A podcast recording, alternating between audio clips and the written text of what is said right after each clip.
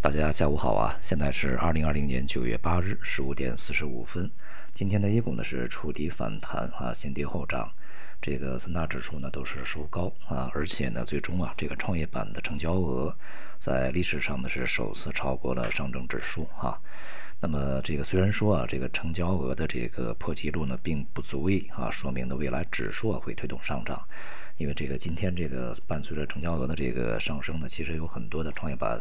个股是下跌的啊，但它至少说明呢在股市这个资源配置上。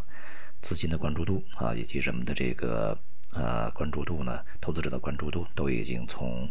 呃先前的最早啊传统行业扎堆的上证指数，那么然后呢过渡到了这个呃以一些民营啊中小啊新兴企业扎堆的这个深圳指数啊，再到现在呢是以一些科技呀啊新兴行业所扎堆的这个创业板上来啊，那么这样的一个切换是相当明显的，当然。它也代表着未来的一个大的一个整体方向。今天的这个板块和行业呢，也是啊看得出来，在前期啊表现比较坚挺活跃的这些板块是继续的调整啊，像这个半导体啊和大消费、白酒啊啊，以及在前一段时间这个最后冲锋的一些食品饮料啊，在今天表现都是不佳大跌，而这个像环保啊。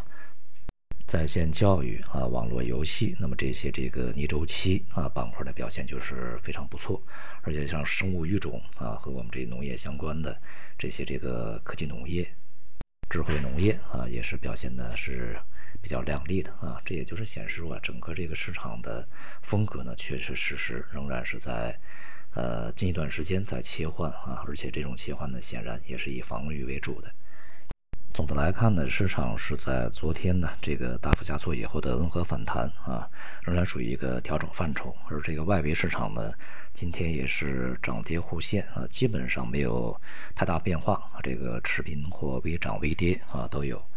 当前的外部环境仍然是相当不稳定啊，一方面呢，像这个我们边境啊有一些事情，不过这个事态呢，只要是双方都保持克制啊，尤其是我们这边保持克制的话呢。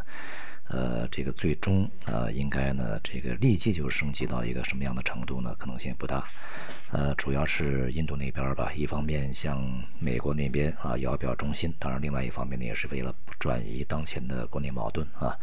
这个新冠疫情现在的人数实在是太多了。而昨天呢，美国这个特朗普也扬言啊，要和中国要完全脱钩，这也无非呢是在这个大选之前呢去放狠话啊。不过呢，中国和美国之间呢。科技的脱钩呢，已经实实在在的展开很久了啊。那么经济脱钩脱钩呢，也是一个缓慢进行。那么现在立刻就脱钩呢，是不现实的啊。这个美国也接受不了啊，受不了。但是长期方向呢是比较明确的啊。所以呢，这也就是我们在前面讲的，有些事情呢，它的短线冲击啊，实际上并不是特别的强烈，但是啊，它是一个长期的缓慢的渗透，逐渐去显效的一个过程。那么其他市场的表现比较平稳，今天债市呢明显反弹啊，央行在今天呢是向市场移出了流动性，这段时间这个市场也是比较紧张啊，因为央行是连续净回笼，也安抚了债市，在今年的这个降准降息啊，这种可能性都不大了，那么流动性呢应该维持在一个呃平衡的状态啊，应该是一个紧平衡状态啊，太松的可能性也不是特别大的。这些弹药呢，还是要留待日后这个经济啊真正的遭遇非常大的压力的时候呢，才可能会使用啊。而大宗商品呢，在今天涨跌互现，这个工业品是下跌，而农产品上涨。这里边的一方面，这个工业品的下跌与原油啊这段时间走跌也有关系。同时呢，我们这个国内的需求也开始放缓啊。呃，当前这个油价呢，这个水平啊，欧佩克本身啊也认为呢是在一段时间之内啊可能持续不下去，所以说这个沙特呀也是调降了自己的一个油价啊出口价格，比现在的基准价呢要低不少啊，这样的话也就暗示在未来整个这个石油的需求、原油的需求还是没有那么快就会恢复啊。那么另外一方面呢，由于这个天气的原因，一些农产品呢在这段时间是上涨的啊。次呢，其实全球的这个气候都不是特别稳定啊。今年